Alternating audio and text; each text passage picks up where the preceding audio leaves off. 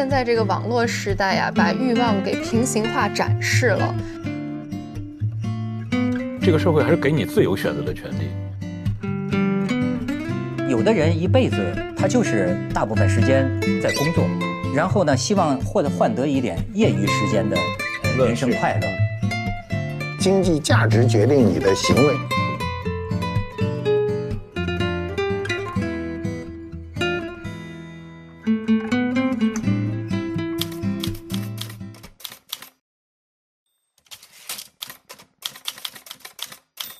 说好像现在很多青年讨厌工作，他们不是讨厌工作，他们是讨厌上班儿。对，就是他说，你比如说一个人，他可以呃用一天的时间去做不同的自己想做的事儿，他也都是在工作，但他只是是只是讨厌被上班限定于一个杠里，嗯，对吧？所以斜杠其实意味着对自由的追求，对，对吧而且也带来了对于人生赢家不同的标准。比如说，现在可能财务自由带来的就是你多少岁的时候实现了财务自由，那么越早实现，可能越是所谓年轻人眼里的人生赢家。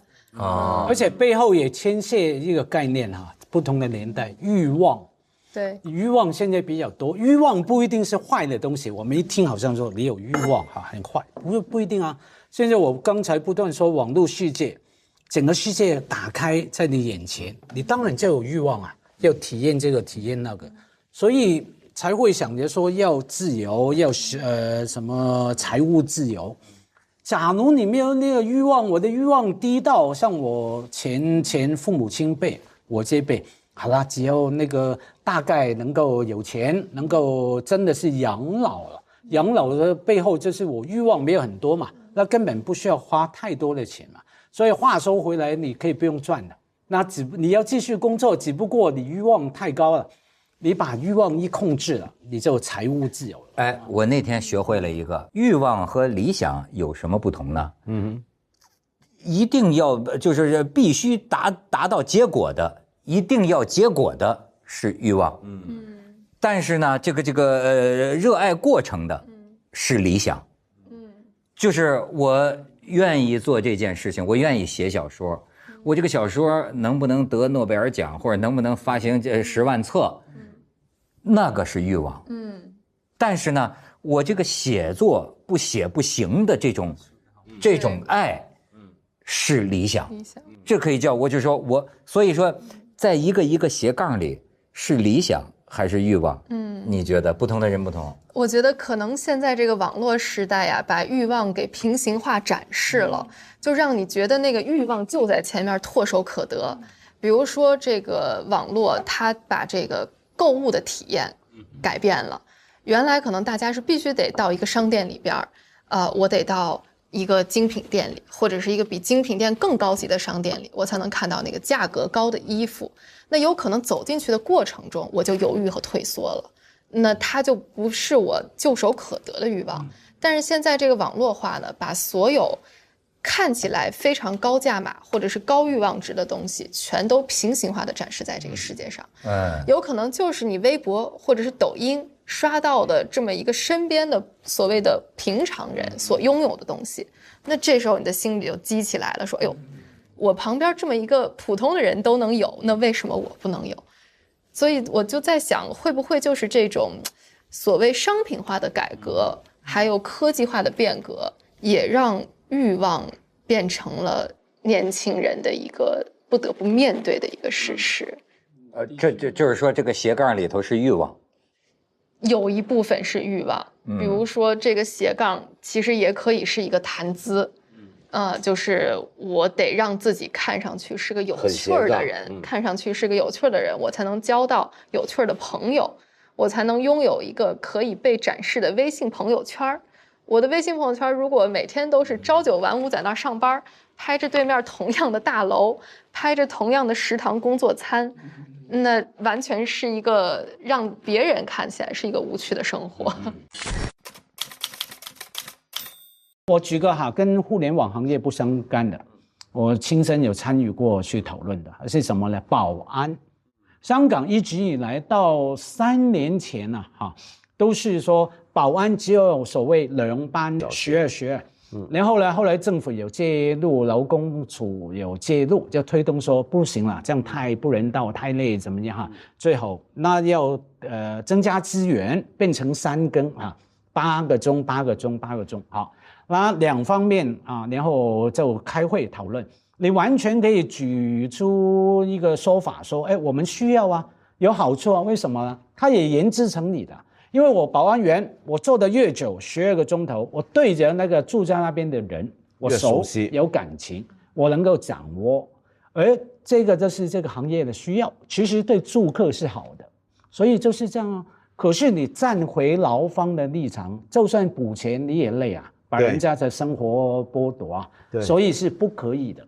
所以，假如你强调说是行业的竞争需要这个那个，那我觉得其实资方是完全需要来来来把资源放进去，包括那些老板们说，人没有争议啊，嗯就我们绝对不会强迫搞这个九九六的，对吧？这是违反呃这个劳劳动动法的法的。可是第八次全国总工会对全国职工情况状况调查发现，那个普遍这个现象较为普遍。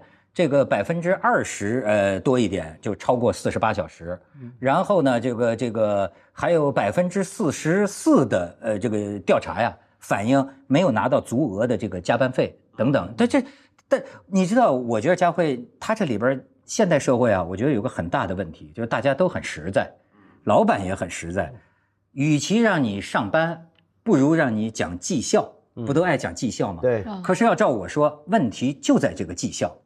比方说一个程序员啊，呃，叫绩效工资月薪八千，那么，但是你得给我完成这么多活儿，你月薪拿到八千，可是你要完成不了，你完成这么多活儿，你不九九六你就完不成。做不到，对，可是好，劳动局去了，说你为什么让他九六？我没让他九九六啊，我我老板说了，我一个礼拜我每天工作五小时，我就把这活儿干完了。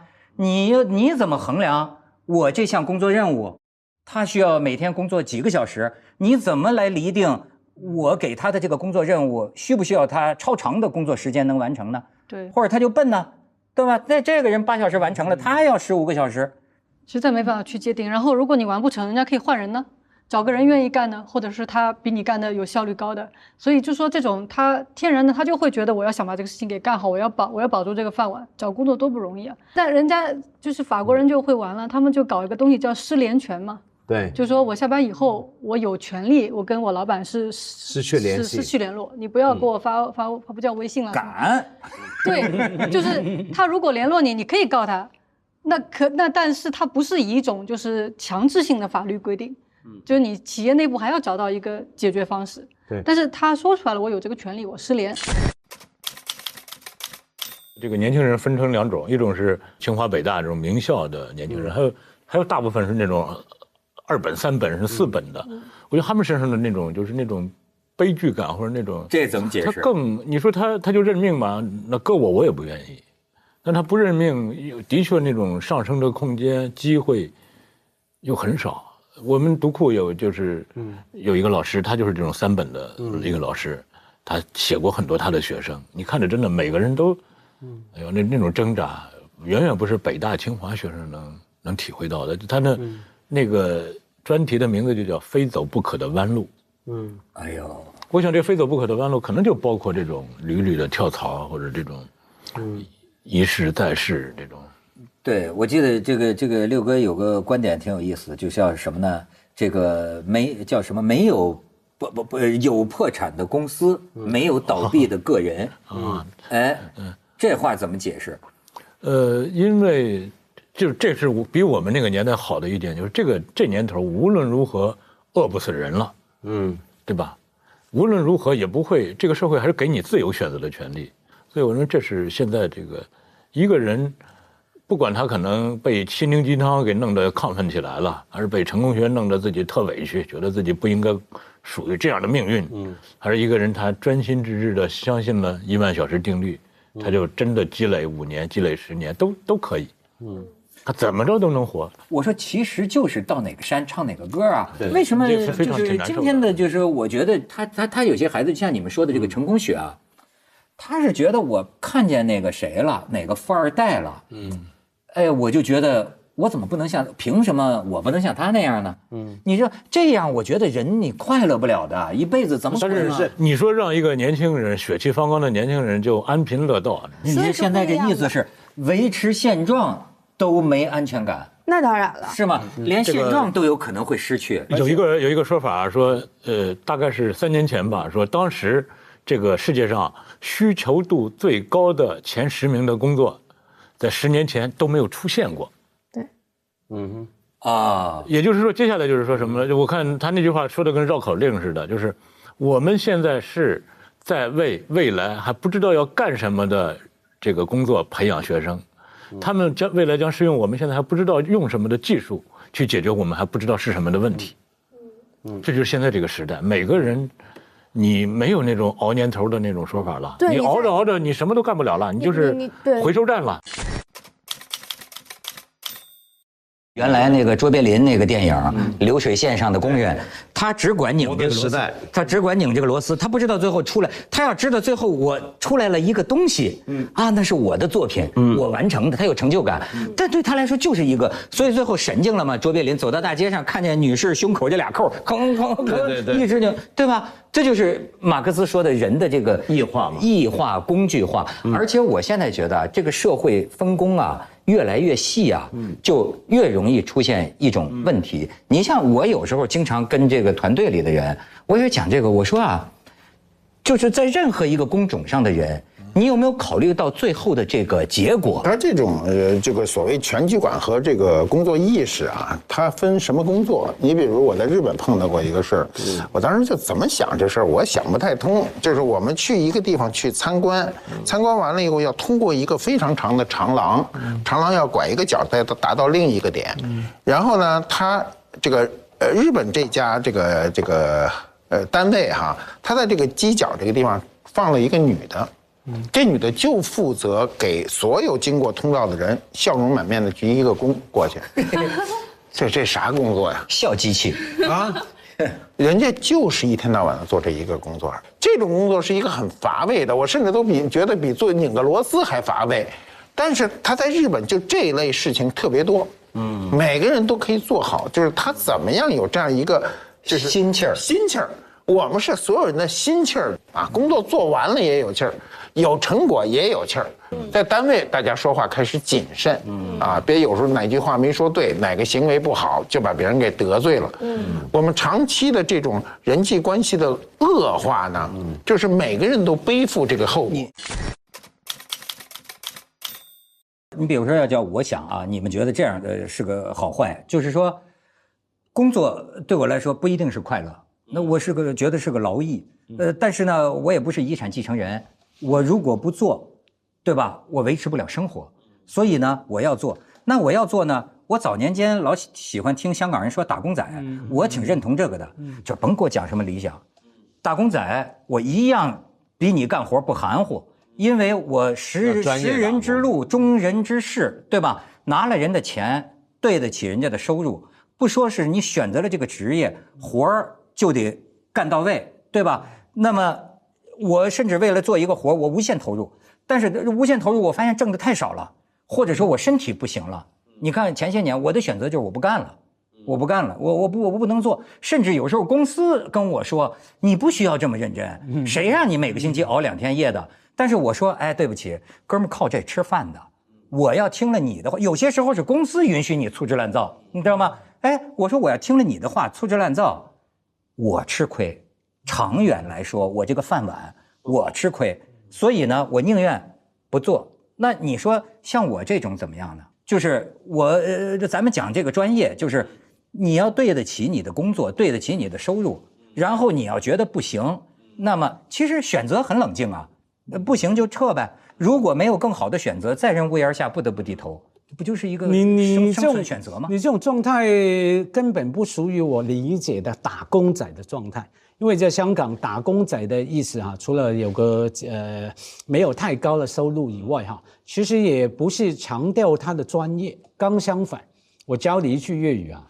叫做什么？乜都唔知，人工照知。哦，这么叫打工仔。啊，这叫打打工仔精神，乜都唔知，什么都不不知道，就薪水人工嘛，人工照支。啊，收支嘛，收入嘛哈，乜都唔知，人工照支。那那这种打工仔是我的偶像，这种就是打工仔。可是像你那种啊，拍出来的影像每一格要给他啊修订 PS 等等哈。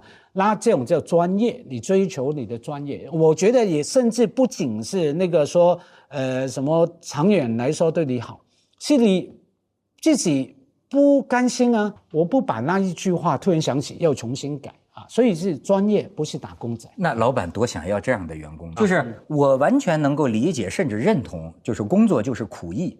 那么有的人一辈子他就是大部分时间在工作。然后呢，希望获得换得一点业余时间的呃人生快乐，这是很多人的生活选呃选择啊。热爱的事儿太奢侈了。就是这种工作形式现在越来越少了。其实现在整个经济的状态都在变化。你刚刚说雇佣军也给你玩命，我现在我后来想了一想，你如果说的是像在瑞士那种那个雇佣军他玩命，是因为那时候他们太穷了。他能去沙场上，就是爸爸能跟儿子打，就是各为其主。那是因为那时候太穷了，他没有选择的时候可以。但今天其实好多时候我在想，如果就一个就一个年轻人，他大学毕业，或者是他放弃了买房子这件事儿的话，他其实挺容易活下来的。就像日本低欲，就对，就是这个社会了，就是这个事情。哎，我没那么高的呃欲望，行不行？哎，最近他一说这个，我想起来，我最近突然明白了一件事儿，要不说可能上岁数了哈。哎，我觉得我我我以后不不努力挣钱了，就是说差不多就行了。因为呢，哎，我看哈，比如说我的有些个已经发财了的朋友哈，他们已经从竞争老板们竞争的战场上退下来了，喝喝茶，呃，焚焚香，对吧？那么他们说的就是说，我觉得人应该知足了，我已经很多钱了。当然，我也不能完全说无欲了，对吧？呃，我现在要是能够再有一个呃几百平米的一个工作室啊，放我的收藏，那我就没有别的需求了。哎，我听到这个，后来我想我自己，我说，哎呀，我也觉得我应该知足了，但是我要是能够再有个这个三十平米的储物室，可以放一些我的杂物，就没别的要求了。后来我就在往下想，我就发现了一个骗局，就是说。不管你挣到什么程度上的人，当然咱说贫困线以下，联合国公认贫困线以下的，那就为了生存而挣扎，这个没得说啊。但是往往满足一些中等收入以上的人呢，其实你发现没有，你的焦虑、你的欲望，给你带来的心理感受啊，差不多。那么我就觉得，哎，那我何必要挣到他那么多钱呢？不外乎就是他要个几百平米，我要个几十平米嘛。那反正到时候我也会有所不满。今天也会有所不满，你们这个，但是就这么着，停停住了，就停住了嘛，不也可以吗？呃，这个人吧，有的时候也是故意的，从自己的立场上去想。其实你要站到对方立场上想，谁说的你都能理解。你比方说啊，你你我我认识的有些朋友就是发了财嘛，那他儿子就是这个富二代嘛，我就觉得，你知道。至今，很多成功人士，他们有一种价值观：劳动是劳动者是美丽的，是吧？工作才是人生的价值，不奋斗的人生是不值得过的。可是我更愿意想起一个西方哲学家讲的话：未经审视的人生是不值得过的。就是说，你有没有想过，我到底准备怎么过我这一辈子？你知道，呃，比如说，呃，那呃，我有朋友，他奋斗成功了。他过很好生活，而且跟他儿子还挺先先先进的。他儿子在伦敦，我就跟他儿子，我跟他儿子聊天啊，我说你儿子是个当学者的材料，是个知识分子，对吧？他就发愁，因为他跟他儿子有协定，就是说老豆就不要吃老豆的。但是他在一边担心，他说这将来就在英国大学当教授。我打听了，教授可没多少钱呢。他他说，我说教授算可以了。我他说他能过上我这样的生活吗？不，当然对吧？他就就就就担心啊，哎，但是你架不住他儿子喜欢这样，他儿子愿意在学校里一辈子做个教授，就不像他老豆那么有钱。那你说这是怎么说呢？我怎么听到很多有钱人都说希望他们的小孩将来什么也不干，就是玩儿？真的有的，就是连学校都不去，说我的梦想就是你将来都别像我这样活了，就玩儿。嗯。对，然后就是另外一方面，其实不光这个问题在中国，你像那个 Elon Musk 不是要上火星的，他不是也说吗？他说没有人可以每一周工作四十小时就能改变世界，可是为什么改变世界就是一个正义的事情呢？哎，咱们俩真是有同感。我我我这这这这真的，我就觉得他一说出来，就是你觉得这种野心就是正义，就说我这个就是对的。可是有很多人，如果他不想改变世界，他还想回到田园牧歌怎么办？对啊，我我想说的，或者我不是代表我自己说啊，我在网上看了很多年轻人的，对吧？我觉得真是有的时候说，呃，像这个马斯克哈，他要呃改变世界，你知道有的老板。我觉得是真的，要不说我总想跟他们学怎么挣钱。最后他们告诉我的是，你要奔着钱去，你就挣不到大钱。我们都是情怀，最后钱自然就来了。没这事儿我去一直在学习呢，没这事儿你知道他也是说对说他有些这个成功人士啊，我特别能理解。好比说富一代，对吧？哎，你说这个人，呃，这个发发发财了，对吧？呃，绝对有凭运气的。但是呢，老实讲，我活这么大岁数没见过一个。我见过的每一个发了财的，都能给你讲出一本血泪史啊。不是，他是比你走没运，还比没有人能你勤奋。没有人能随随便便成功，他有过人的财富，他必有过人的代价。那么你想，像这样的一个父亲，一个富一代，当他见到他的孩子说：“哎，我不想加班，我不想努力奋斗。”那么你他能有什么别的想法吗？他他肯定这他人都是自己亲身经历的产物啊。我你要想像我这样成功，孩子，怎么可能不付出血的代价呢？对吧？他就这样说，那么，可是这就像有些父亲很难来理解这个孩子，说你怎么学艺术，是吧？那玩意儿将来能当饭吃吗？对吧？那里面可能文涛有个性别问题，因为你刚举例说父亲哈，我也经常会反省，我就是那种父亲，我一听到我女儿说找工作，我就皱起眉头了，因为我觉得觉得太辛苦了，每天要工作这么长时间，这样哈不值得。那生命就应该要来享受，所谓享受不一定吃喝玩乐看韩剧哈，他从事到文学的创作、艺术的欣赏哈。那可是我就会问自己，假如今天那个不是女儿呢，是儿子啊，嗯，我就会说你这个宅男没出息，赶快给我出去工作 啊！你不要想着拿我的钱，我告诉你，我一定要来买法拉利，不会留给你的哈。然后呢，要要要这样来，那你女的儿子儿我，你的儿子要说我的人生理想是做个流浪汉，那就像前一阵网上围观的那个什么一个国学的，不是也想去去买房子了吗？说红了以后说要买房子了。社会一关注他是。对，那假如是这样，我当然就是会，呃，就是会生气嘛，哈。我刚说，假如是女儿，我就好，就好像觉得无所谓了，你就享受人生哈。那可是说话说回来，不管是男女了，那我觉得就算那些成功者的语言，我们觉得有时候不公道、不完整、不真实也好。可是对于你做的事情有热情，那是当然最重要啊。呃，像我自己也是嘛。我们年轻的时候很容易听完一句话，就在大脑里面挥之不去。我十来岁听了一句话，坦白讲，真的影响我走一条路，是什么路呢？那句话就是基本上从读者文摘看的哈，我们那年代都看读者文摘，名言哈。那句话是说，我这辈子要做的事情呢，我要做一只羊，吃草啊，在草原吃草是羊的生活，也是羊的工作，也是羊的喜好、热情。哎，我就听进去了，看完看进去了，我就想，我以后一辈子就是这样，我受不了，我没办法容许自己。好，我今天九朝九晚六是这个为了赚钱而活的，啊，六点之后我就只才做我自己喜欢的，我没办法容许自己呃过这种生活。所以基本上我还是选择写作、研究、教学啊，每一个都是我喜欢。当然也有阴暗面啊，后悔。你要经常在家里写作什么什么，没没有理由跑出去，那要整天在家里就闹矛盾嘛。羊的命运就是要被人拿被鞭子抽。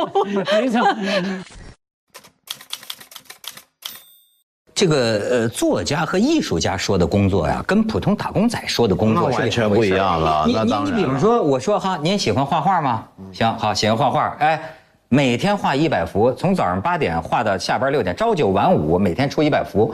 这您还能说这工作是我热爱的生活吗？嗯，它不一样了，它它是一种被在被这这这怎么如如果给钱给钱多，超过我的预估，我就画了。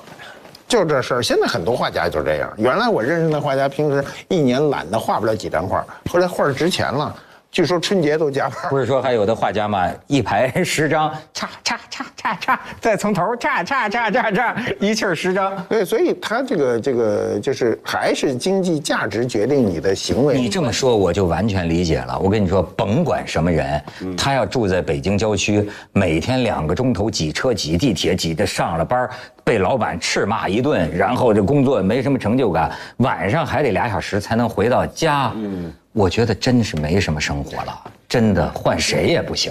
嗯那现在又你又没办法解决这个问题，说因为现在这种住房问题嘛，过去都没有这个问题。对，买房又遥遥无期。过去很少有人穿城而去上下班，很少。啊，我过去上班算远的路，就骑自行车大概四十到五十分钟吧，那个算非常远的了。现在那就坐得很远，我我们也那儿也有，就是上班要走两个小时，甚至更多。所以说呀、我就想想来想去，我觉得这个还是用这个阿成老师一句话来这个解决这个问题，就是说什么呢？呃，很多这个阿成老师嘛，很多人生活上遇到什么麻烦，遇到什么困难，就爱去请教请教他怎么办。结果呢，听说他经常千篇一律，听你陈述完了之后仨字儿。要坚强，对吧？矛盾是永远存在的，但是呢，我们要活下去，要坚强，坚强，要坚强。你的热爱正在热